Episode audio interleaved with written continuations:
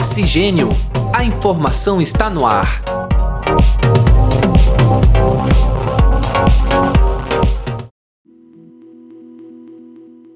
Olá, caros ouvintes. Está entrando no ar mais uma edição do podcast Oxigênio. A informação está no ar. Sou André Pinheiro e comigo neste programa está a acadêmica de jornalismo Sibeli Santos. É com você, Sibeli. Olá, André. Olá, caro ouvinte que nos acompanha em mais um episódio do podcast Oxigênio. Jogamos esses jogos mentais juntos, movendo barreiras, plantando sementes, fazendo a guerrilha mental, cantando mantra, paz na terra. Todos jogamos esses jogos mentais eternamente. Algum tipo de druida levantando o véu, fazendo a guerrilha mental. Alguns chamam de mágica, a busca pelo graal. Amor é a resposta e você sabe disso, com toda certeza. Amor é uma flor e você tem de deixar florescer. Estes versos que eu li são da canção Mind Games, gravada em 1973. E hoje estamos aqui justamente para falar sobre a vida e a obra do seu autor, o ex-Beatle John Lennon, que se estivesse vivo teria completado 80 anos no dia 9 de outubro. Quem nos nessa conversa é o jornalista, músico e crítico musical Rafael Vaz. Seja muito bem-vindo, Rafael. Oi, Sibeli. Oi, André. Tudo bem? E todo mundo que está nos ouvindo aí. Os Beatles ainda são considerados por muitos a maior banda de todos da história. E John Lennon foi parte fundamental de toda essa carreira deles. Qual a importância da figura de John Lennon como ícone da cultura pop em todos esses anos? Bom, para começar, é, o John Lennon, ele é basicamente o fundador dos Beatles. Né? É o cara que começou tudo lá nos anos 50, com alguns amigos dele, né? Era uma banda que é, é, é era uma, um cara que gostava muito do rock dos anos 50, do Elvis, do Little Richard, desses caras. E quando ele encontrou com o Paul McCartney, em 57, 58, aí é que a gente começa a ter a reescrita da música pop, e isso foi também gradativamente acontecendo depois com a entrada do George Harrison e finalmente o Ringo Starr. Os Beatles eles influenciaram a música pop nos anos 60, principalmente porque eram quatro caras muito jovens, muito talentosos e com um humor diferenciado.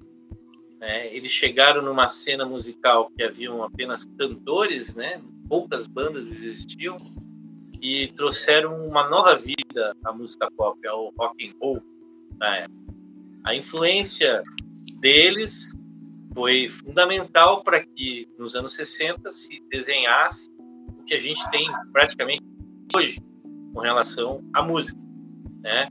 E o John Lennon é a figura central, é a pessoa que que, querendo ou não, é não só por ser fundador, mas pela uma personalidade como o André acabou de abrir o programa com poesia, né, uma formação artística muito grande, né, ele foi praticamente o líder dessa revolução cultural que aconteceu a partir dos Beatles. Rafael, é justamente é, esse ponto que eu quero continuar é, falando sobre os Beatles em si, né? é, qual o papel do John Lennon é, no sentido de manter a banda unida ou não, e qual o papel dele também no processo criativo é, da banda, tanto musicalmente quanto em outras estéticas e nas decisões tomadas pelo quarteto? É, na realidade, é, é uma, uma, uma sessão de fatores que podemos colocar o John Lennon como uma figura quase na banda, né? Eles tinham uma, o sonho de ser que nem o Elvis, então eles se vestiam que nem o Elvis, vestiam que nem os artistas dos anos 50, né? Eles também eh, adotavam a filosofia beatnik, né? A, partir do momento que ele encontrou o McCartney, é, ele na realidade encontrou a pessoa que faltava para não digo para as falhas, mas para o que ele não tinha, que era um talento musical um pouco mais apurado. Não que o John Lennon não fosse um bom músico, mas ele também não era um excelente músico, né? a partir disso, ele estava com o McCartney, que era um garoto também, né, que morava duas, três ruas da, da onde ele morava, e, e tinha um talento um pouco mais aguçado com relação à música, até porque o pai do Paul é, chegou a ser músico amador, né, na década de 40 e 50. Então, é, eles conseguiram, é, vamos dizer que a, a peça de Lego coube certinha ali, né? O jogo de Tetris foi certinho. Então eles conseguiram é, juntos fazer composições é, aparentemente bobas no início, mas muito uma, uma composição rítmica muito diferenciada do que estava acontecendo, né? A gente vê pelas primeiras composições. Paralelo a isso, né? É, eles também conseguiram casar as vozes deles nessas músicas muito bem. O John com uma voz um pouco mais grave, um pouco com uma voz um pouco mais aguda, atingindo tons mais altos, né? Então, é, acho que eles eram uma grande dupla. Eles compuseram bem nesse início de carreira muita música junto. Um chegava com uma ideia, outro chegava com outra, eles juntavam né, ou se complementavam, complementavam as suas composições, e o resultado foi o que a gente viu né, nos anos 60. A questão estética, na realidade, não podemos colocar John como responsável. Havia também é, uma questão da banda ter sido encontrada, entre aspas, pelo empresário de Liverpool, Brian Epstein, que era um cara empresário de uma, de uma rede de lojas de discos, instrumentos musicais, na, em Liverpool, é, que gostava muito de arte, gostava muito de teatro, e foi convencido que havia uma efervescência em Liverpool. Não só os Beatles existiam, mas existiam outras bandas. Foi convencido a empresariar os garotos. E para empresariar eles é, e é, conseguir é, que eu digo os caminhos para as gravadoras inglesas na época, ele teve que fazer uma, digamos, um banho de loja, os garotos de Liverpool, né, que é a história dos terninhos. Um pouco antes, quando eles moravam em Hamburgo, né, eles tocaram nos inferninhos e prostíbulos de Hamburgo, também teve uma influência da Astrid Kirchner e do Klaus Vollmann, eram dois alemães que eram exes, que eles chamam existenciais, né? Eram pessoas muito ligadas à arte em, em Hamburgo. E o cabelinho, né? O Ort Beatle veio de lá. Então foi a Brian Epstein e a Astrid Kirchner, ela, eles complementaram juntos essa, esse visual dos Beatles a partir de 62, 61, 62, né? No final de 61 e ainda tinha o Pete Best na bateria, ele já estava usando os terninhos é, comprados na Austin Reeds, que é uma rua né, no sudoeste de Londres. E o Brian Epstein também, como empresário, foi tentando arrumar sessões de gravações nas gravadoras, sendo que existe uma que é a Decca Sessions, que recusou os Beatles. Né? Então, assim, essa questão inicial estética, é, a musical era por parte de Paul e John, e o George ali como uma terceira figura, e a estética visual do marketing, da, da, da boa apresentação, veio desde Hamburgo com a Astrid e com Klaus Vollmann, e depois o Brian Epstein, que deu aquele banho de loja e botou eles nos terninhos, que o John Lennon, depois, uns anos depois, disse: Ah, o Brian nos enfiou naqueles terninhos horríveis. Mas ele gostava, né? Ele gostava. Trouxe o sucesso. Além dos Beatles, é, outra presença muito forte na biografia do John Lennon é da Yoko Ono. Como você analisa o papel da Yoko na vida e na obra do Lennon? É, assim, a gente está pulando vários estágios na história Beatle, né? Né, para chegar na Yoko. Mas, enfim. É, então, o, John Lennon, é, a gente tem que daí analisar a personalidade dele. Por isso que é importante, antes de falar da Yoko, falar da personalidade. O John Lennon, por mais que ele era um menino roqueiro, tal, tal, tal, ele tinha é, muitos problemas pessoais que vinham desde a sua infância. Ele foi, ele nasceu uh, e foi abandonado muito cedo pelo pai, que era o Alfred Lennon, que era um marinheiro da Marinha Mercante. Né? A gente conhece muitos desses, dessas pessoas aí pelo mundo, que eles saíram naquela época saíram no navio e voltavam sei lá quando. A mãe dele, a Julia Lennon, a Julia Stanley, na realidade, ela era uma pessoa muito nova e era uma pessoa muito à frente do seu tempo nos anos 50. Era uma mulher muito à frente. Eu não sei como te botar isso em palavras, mas era uma pessoa moderna para os anos 50 e para para a Inglaterra, né? Nos anos 40, na verdade. Ele nasceu nos anos 40.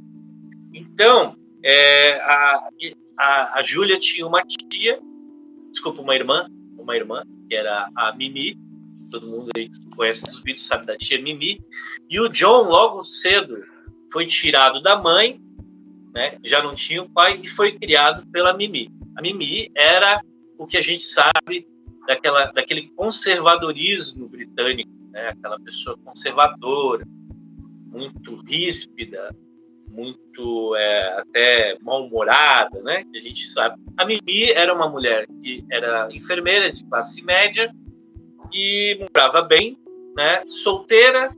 Depois acho que ela casou. Não, ela tinha um, ela casou com o George, que era um vendedor de, se não me engano, de feno. E, e o John foi morar com ela porque ela tinha melhores condições que a que a Julia. A Julia, ela foi fazer uma outra família nesse meio tempo, apesar de que o John era a família dela, né? Mas ela teve mais duas filhas, um outro casamento, uma vida muito difícil, e o John estava protegido, entre aspas, protegido da, do, do mundo da pobreza, no caso, né, com a Mimi. É, a Júlia tinha um contato, vamos dizer, esporádico com, a, com John Lennon. É, a Mimi controlava muito isso os anos foram passando, né?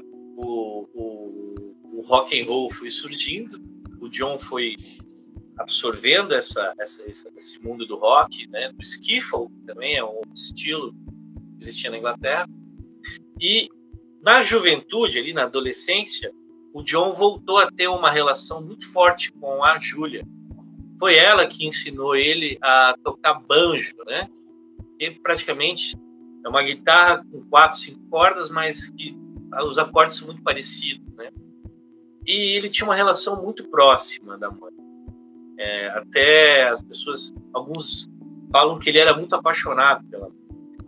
Alguns biógrafos falam. Só que em 1958 ela foi atropelada e ela morreu.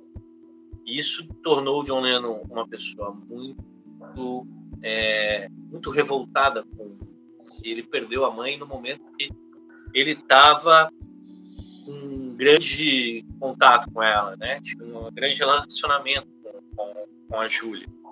E isso levou ao John se tornar uma pessoa muito mais agressiva, uma pessoa muito mais, é, é, vamos dizer, sarcástica, né? Então ele, ele, ele, ele, ele tinha os Beatles, a banda era a válvula de escape dele, né? A banda de rock que ele tinha, só que ele tinha os demônios aí na cabeça dele por ter pedido a mãe de uma forma tão trágica. Gradativamente piorando ao longo dos anos, inclusive durante a época dos Beatles. Em 63, né, ele teve que casar com a namorada dele, que era a... Ai, meu Deus, esqueci o nome da, da mulher dele, mas enfim, teve que casar porque é, ela ficou grávida, né? Então para ele também foi um momento que ele não queria, ele estava na, na, plena juventude, 23 anos, né, André? E, era Cynthia, né? E a Cynthia Lennon. Cynthia né? Powell, né? Cynthia Powell. E também, né, ele viveu o período dos Beatles mais auge possível, casado.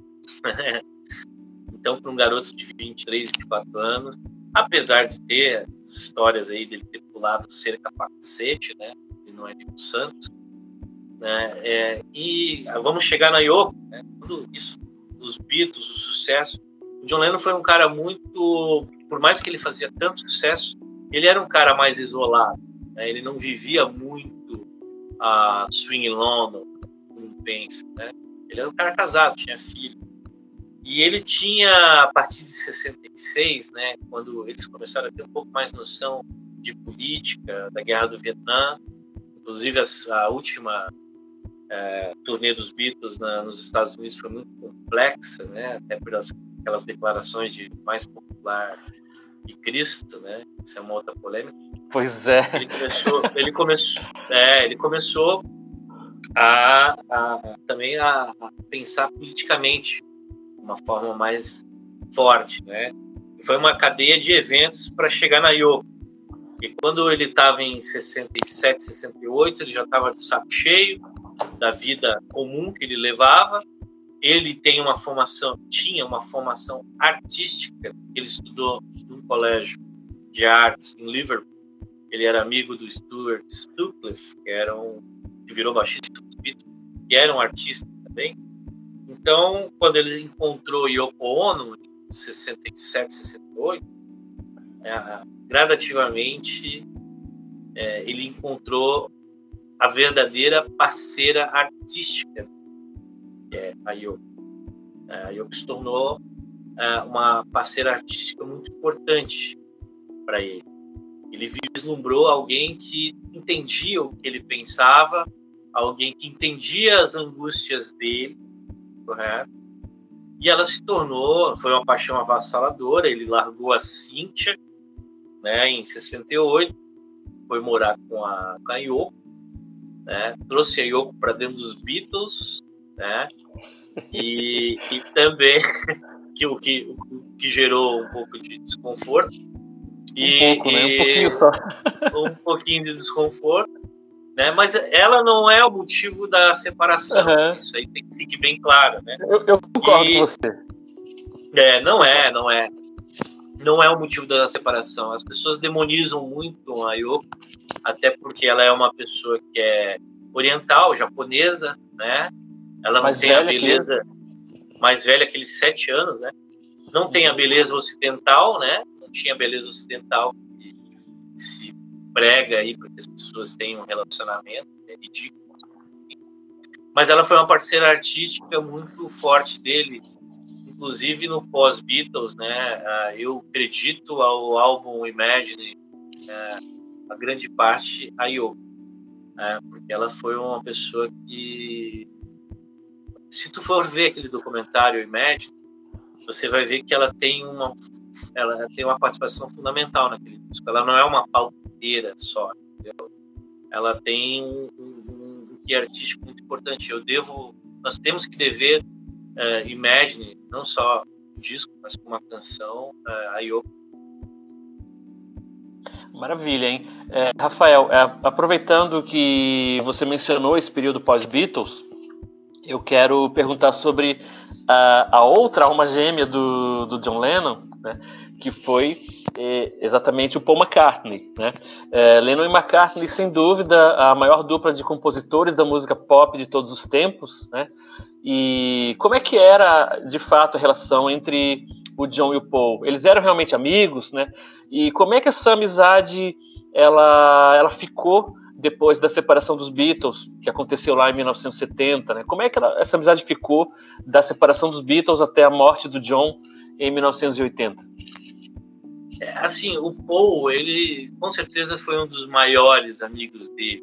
Isso não, não tem sombra de. Né? E principalmente quando eles se conheceram e um viu, olhou pro outro, né? aquele olhar, né? como se diz, mais esse cara, esse é o cara. Né? Eles ficaram muito amigos. Não é porque só por frequentar a casa um do outro, eles tinham uma cumplicidade. Eles se entendiam muito fácil na questão composição a banda, com o sucesso que estava tendo a partir de 64, 65, claro que cada um foi um pouco se afastando um do outro na questão de amizade e até nas próprias composições.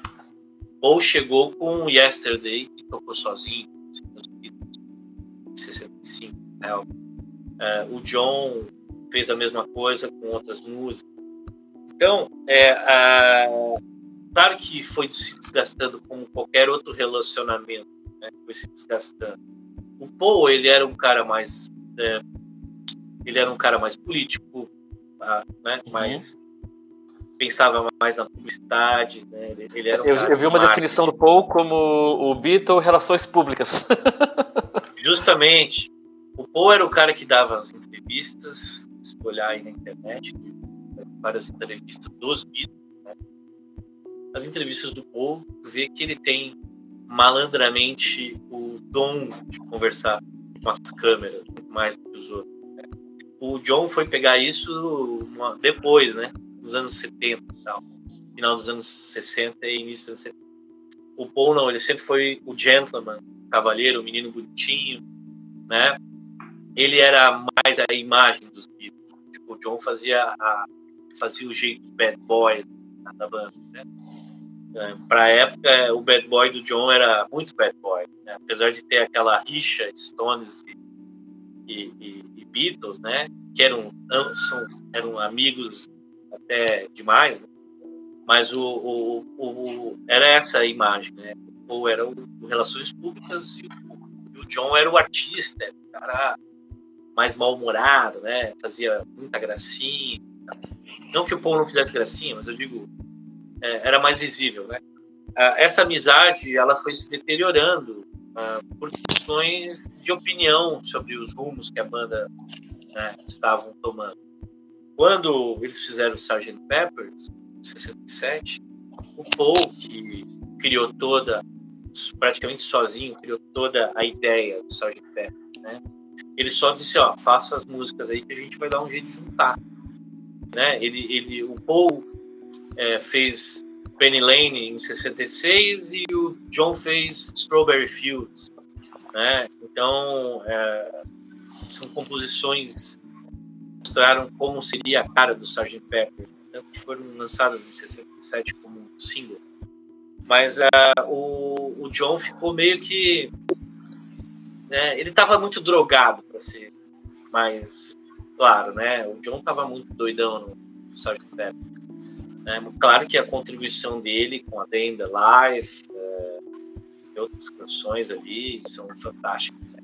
Aquilo ali é uma cura de, de liberdade criativa que eles tiveram nos estúdios do Abbey Road com o George Martin, né? Acho que aquilo ali é um ápice até, né? Por mais que a ideia seja boa e tal, é, eles, todos eles tinham muito orgulho daquilo ali. Claro que depois morreu o Brian Epstein, né? O Brian Epstein morreu depois do lançamento do e não é que a banda degringolou, mas eles não tinham o cara que cuidava de tudo tiveram que assumir o lado empresarial, né? Eu acho que isso daí deteriorou um pouco a, a, a um pouco bastante a, a, amizade de ambos eles, né? Todos eles, principalmente do John e do Paul, né? É, como se diz, num esforço muito grande, eles conseguiram fazer ainda álbuns fantásticos até o final. Mas tudo era muito complicado, muito complexo. A, a separação em 70 se deu com a brigaçada, né, André? A brigaçada do diabo. Quase chegaram as vias de pato, né? Quase chegaram a via de pato. Tal. Isso foi uma coisa muito complexa. Teve um motivo lá do empresário, do Alan Klein, né? Que o, o John, John, John, George e Ringo queriam o Alan Klein, que era o ex-empresário ex dos Stones, que foi um, é um pilantra da música, e o Paul queria e o Paul queria que fosse o Lee Eastman, né? Que é o sogro dele, né? É, que é um cara que era muito bem quisto em Nova York e tal, nos Estados Unidos. O Lee, o Lee e o irmão, e o filho dele, né? O outro. O, então essa amizade em 70 ali é, praticamente não existia, né? Não existia mais. Chega no final da vida do, do Lennon, ele, eles estão é, brigados ou eles estão bem? Porque assim, ó, depois que a banda se separa, eles tiveram encontros extremamente esporádicos. Né? Acho que o encontro mais famoso é aquele encontro quando o John Lennon estava separado da Yoko, tal do fim de semana perdido, durou um ano e meio, e eles se encontraram em Los Angeles.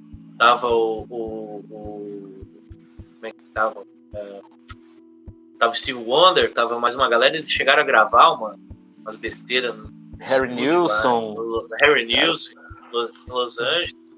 estavam bêbados demais. Esse foi o, um, um dos do, do, o primeiro encontro depois de todo aquele furacão, né? Isso foi em 74. Uhum. Depois parece que eles se encontraram só mais umas duas vezes, ali por volta de 76, 78. Mas 76 tem aquela famosa história do programa Saturday Night Live, que os dois estavam em casa na, no Dakota, em Nova York, e o Paul tinha show do Wings no, Medical Square Garden e o, o tal John é, lá em, no Dakota e ele estava assistindo o Saturday Night Live e o cara falou que ele daria incríveis 3 mil dólares se os Beatles fossem lá no palco tocassem uh, She Loves You Yeah Yeah Yeah, Love Me Too, essas coisas assim.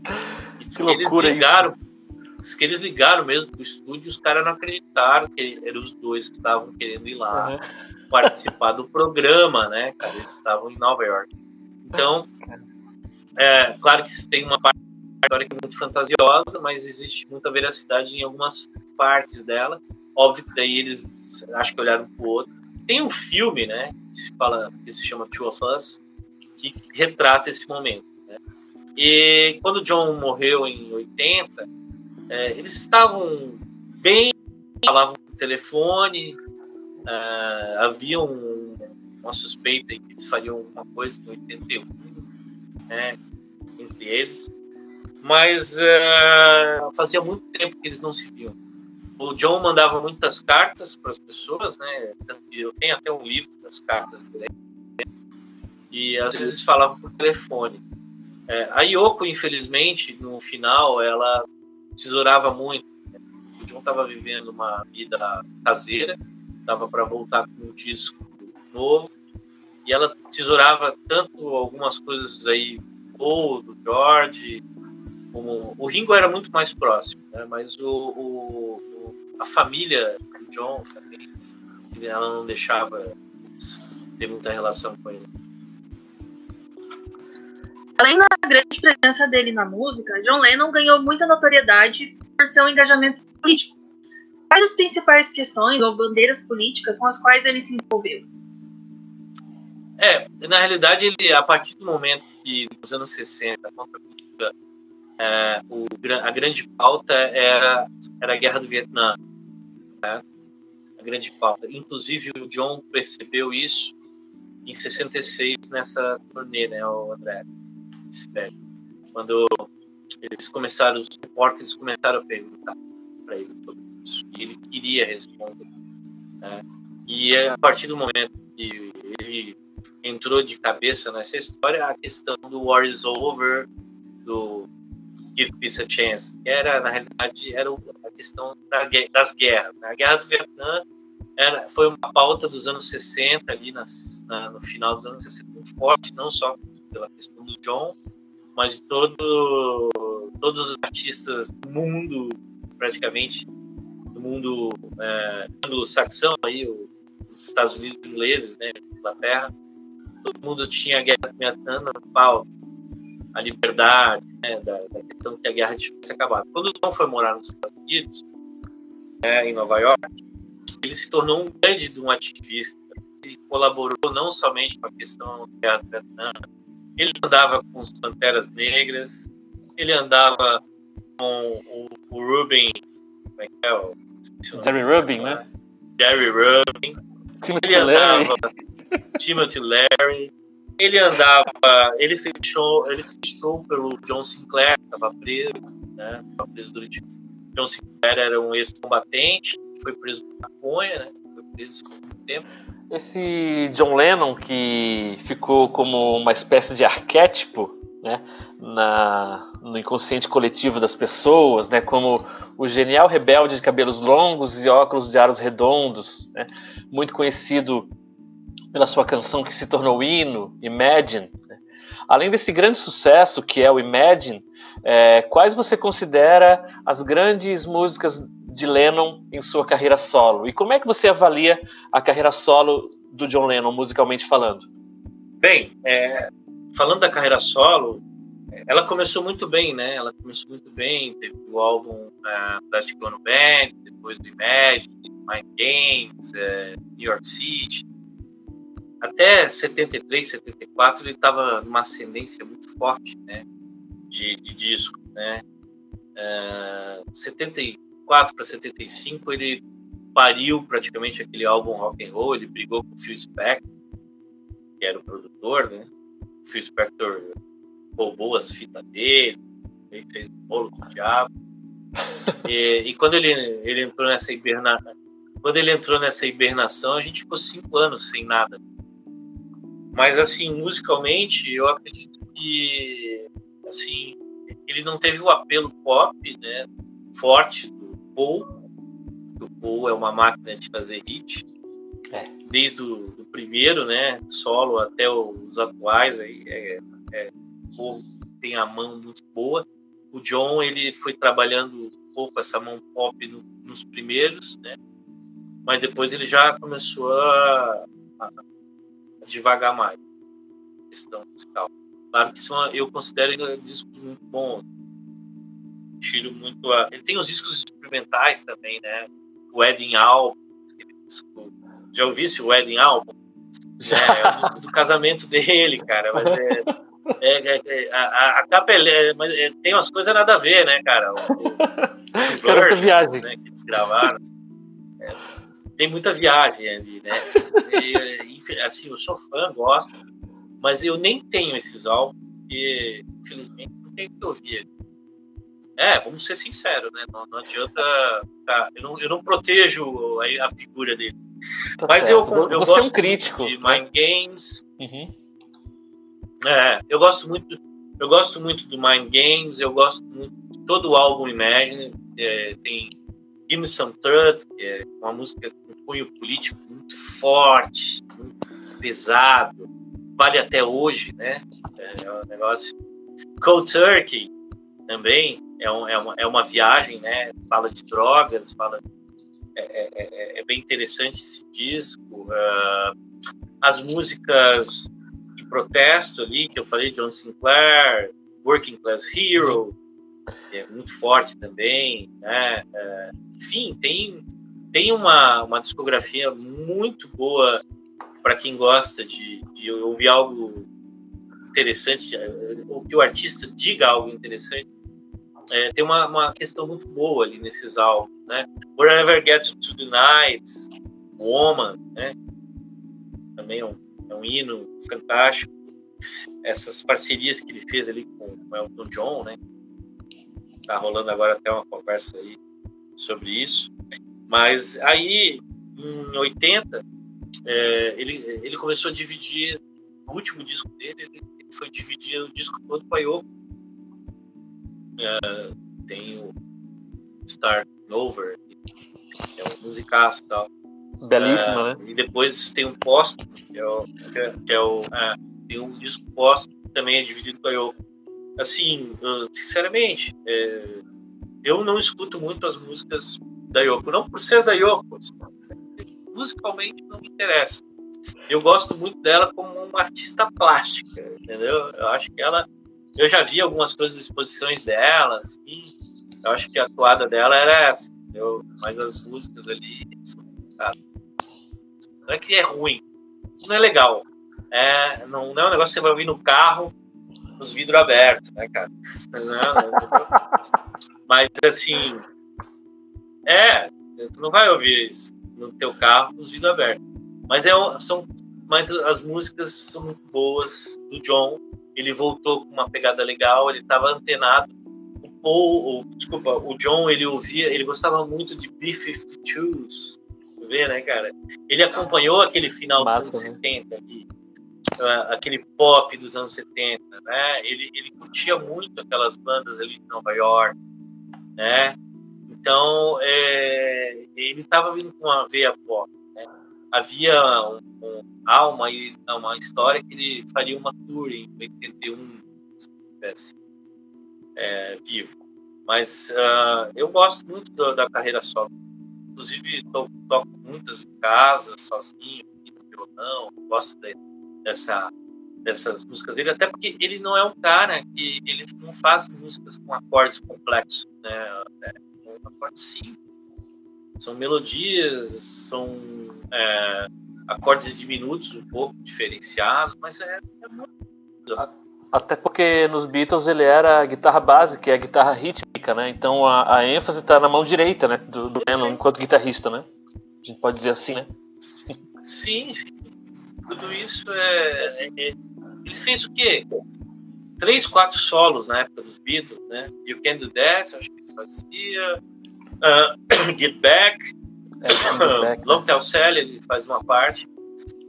Então, assim, ele não é um exímio guitarrista e tal, mas ele, ele, ele fez uns riffs interessantes. Aquela ideia lá de, de Day Tripper, Day Tripper. também fez. Enfim. Então, é. A guitarra rítmica de Come Together é bem... também eu acho muito interessante. Inclusive sim, você estava tocando outro sim. dia num vídeo aí. Pois é, eu tocando com meu cunhado, quer dizer, com meu É, sobrinho. Eu vi. E, e, enfim, a gente, a gente tem. É, na, na minha banda mesmo, eu sou praticamente o John da banda, aspas. Massa. Porque até pela minha questão de voz e de não conseguir atingir os griteiras do Paul McCartney. Apesar de eu ser o cantor né, nessa banda. Acho que é a única música do Paul que eu canto. Ah, eu canto também Drive My Car. Mas enfim, até porque tem não, não é tão gritado como as outras.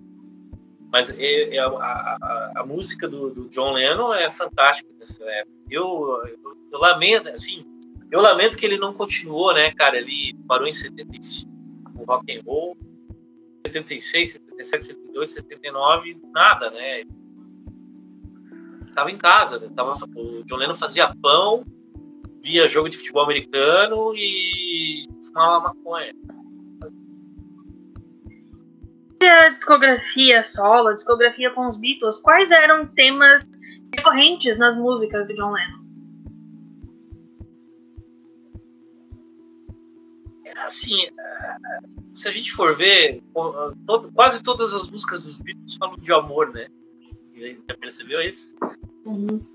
São coisas do cotidiano, né? Se for, se for ver a Day in the Life, eles abriram uma, eles abriram um jornal e chuparam as notícias do jornal, as principais notícias, e fizeram. Eles entrelaçaram elas numa canção só, né? Uh, isso daí é um pouco de você. Às vezes, muitas vezes o músico tem uma boa melodia, mas não tem uma boa letra. Então eles vão correndo atrás. É, Mr. Kite é uma música do Sgt. Peppers que o John tirou de um pôster dos anos, sei lá, 1800 e lá vai cacetado. Né? Então, assim, é, é, os temas são muito, uh, na minha opinião, né? A questão do, da, da carreira solo é, é, são músicas basicamente de protesto, né? São músicas basicamente de protesto, que, como a gente estava falando, Give Me Some Truth, é uma música que fala dos que os políticos são fortes, uma raça complicada, eles, ele, é, é, um, é, um, é um pau na goiaba, né? Revolution é uma música política muito forte, né? Só que ele junta várias histórias, né? Várias aproveitando o gancho da política. Ele e eram bons uhum. Aproveitando o gancho da política, Rafael, é, te perguntar, é, e se estivesse vivo hoje, é, beirando, completando seus 80 anos, é, o que você imagina que ele estaria fazendo? Bom, eu acho que ele não moraria mais em Nova York na minha opinião. Eu acho que ele ia estar morando em algum lugar assim bem inóspito, né? De repente na Escócia ou na, na, na Irlanda. Não sei se ele estaria nos Estados Unidos. Ele aguentaria, por exemplo, uma administração Trump. E eu acho que ele já teria fugido na administração Bush, minha opinião. Porque o John Lennon, assim, vamos, vamos tentar separar um pouco as coisas. Ele era um forte ativista mas ele era um cara capitalista, um cara dinheiro. Inclusive, quem ajudou a salvar ele financeiramente foi a Yoko. Né? A Yoko investiu o dinheiro dele para fazenda, para gado. Ele tinham muito dinheiro, não só pela questão dos Beatles, os Beatles só começaram a ganhar dinheiro depois que ele morreu, né? ganhar de verdade dinheiro, né? Uh, isso foi nos anos 90 que os Beatles começaram a ganhar. É, mas a Yoko foi muito esperta, pegou todo o dinheiro dele. Ele era um cara que era vocalista, tinha as fraquezas dele. Eu acredito que ele hoje estaria muito né. Né? Eu acredito que ele faria discos muito esporadicamente. Né? Ele continuaria no ritmo do, do, dos anos que ele ficou ali no pão e é, vendo jogo de futebol. Ele faria discos um pouco mais densos, esporádicos, com parcerias. Eu não acredito numa volta Beatles. Talvez ele teria participado do projeto Anthology, teriam gravado um disco, mas não teriam feito show, nada. Acho que aquilo ali seria sacramentado. Assim. A magia dos Beatles foi ter acabado mesmo nesse tempo. Né? A gente acha que, nossa, tá, tá. A gente conhece tanta banda aí que voltou com a informação original e foi uma porcaria. Mas eu acredito que seria muito pé da vida o que está acontecendo. Duvido muito que eles seriam uma pessoa. Alguns artistas aí que viraram a casaca, né? Tão diferente, inclusive. É, duvido muito. O Paul, pode-se falar qualquer coisa do Paul, mas o Paul também é um cara não ele vê que ele não ele não concorda com esse tipo de reação ele, ele, ele é democrata dos Estados Unidos né tem ele é a, a favor do, da, da rainha, é Sir. Eu acho que o John uh, teria perdoado a rainha e ela, John também seria um Sir. Né? A velhice faz o cara ficar um pouco mais. Ele devolveu a MBE, né? Devolveu umas medalhas que eles ganharam lá em 65. Então, assim, acho que ele teria uma vida um pouco mais pacata, teria uma personalidade, mas eu acho que ele não estaria tão forte assim ele não seria, ele não teria essa vida que o Paul tem, né? Todo ano fazer uma turnê mundial.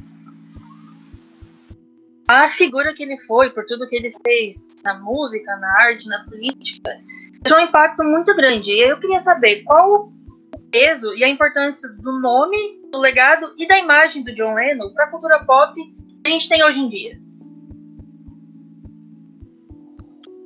Quer dizer, a pessoa depois que morre, ela vira um Uh, a gente vê vários, só vê as camisetas que existem aí, né? mas o John Lennon é, ele tem essa, essa, esse simbolismo forte de ser um ícone é, tanto musical como é, político, né? É, você, você ter ele como uma bandeira, até o que me entristece às vezes é ver que existem pessoas que são extremamente fascistas e gostam do John Lennon. Faz parte. Uh, mas não o, entenderam nada, né? não, não, é, pessoas que não entenderam o que ele cantou, né? Como eu falo para vocês, ele tem uh, suas falhas, né, as suas, seus, seus erros grassos na carreira dele, na vida pessoal dele, ele errou muito. Não pense que ele é um santo. Né? É só ver o filho que ele teve com a Cíntia. Né? O, o, o guri nos anos 70 muito pouco Né? Mas eu acho que ele, ele deixou esse, esse, esse, Por ter sido dos Beatles, por ter tido essa, essa, essa, essa vida ali é, de protesto, ele se tornou um símbolo forte, sabe? Da música. É, há um respeito muito grande. E o final dele muito trágico também deixou esse legado. Né? Ele foi assassinado. Né? Ele não morreu de câncer como George, não bateu o carro na, numa árvore. Ele foi assassinado na frente da casa dele com cinco tiros. O cara que chegou, olhou para ele e deu cinco tiros nele. E para um é, cara que então ele, fazia ele, campanhas ele, pela paz, levar cinco tiros é, é, muito paradoxal, né? É, é, é isso aí. Muito trágico. É. Então acho que por isso que tem esse apelo muito forte. Por isso que há esse apelo muito forte em cima do Tom, né? Eu sempre digo ele ele é mais famoso morto e até vivo. Uma observação interessante. E Rafael, eu quero saber, é, sobre o ponto de vista musical mesmo, é, quais os artistas que tem uma influência direta do John Lennon na sua produção musical? Cara, todo mundo se influenciou de, com ele desde o começo, né, cara? É, todas essas bandas da, dos anos 60, vamos lá, lá para os anos 60, vamos lá para a invasão britânica, né? Todo mundo imitou os Beatles, tanto na, no jeito de se vestir, cabelinho, né? E tentavam fazer o mesmo tipo de som. Claro que teve gente que se sobressaiu com sons um pouco diferenciados, os próprios Rolling Stones, uh, uh, The Who, The Kings, uh, Animals, todos esses ingleses aí, né? Mas todos tinham fascínio pelo, pelo John e pelos Beatles. Isso aí, a formação deles vem dali. Claro que gostavam de outras coisas, gostavam também vinham da, alguns vinham da época do, do, do, rock do Elvis, da época do Elvis, mas os Beatles traçaram ali uma forma de como fazer. Eu acho que tudo que veio depois dos Beatles, o John inclusive é influenciado por ele, né? É, se a gente for falar de bandas mais atuais, a gente tem o exemplo do Oasis, né? Que é tão, tão, tão evidente, né? Liam Gallagher parece que é um, quer ser uma reencarnação do John, né?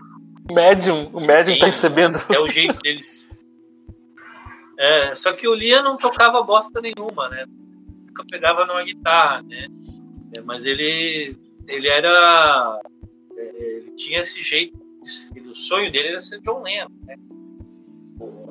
Acho que a influência mais forte de uma banda atual aí, é, hoje o Oasis não existe mais, não é nem mais tão atual, né? Mas é de fato é o, é o, é o John Lennon copiado ali, né?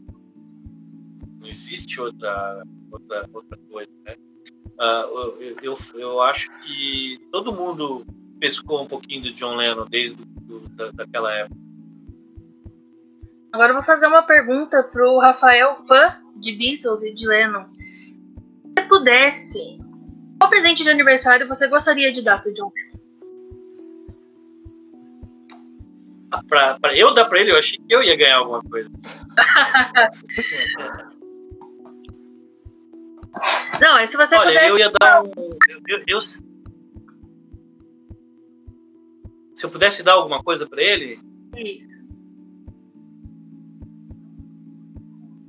Cara, se eu pudesse dar alguma coisa para ele, eu ia dar uma um box com todos os discos dos Mutantes para ele.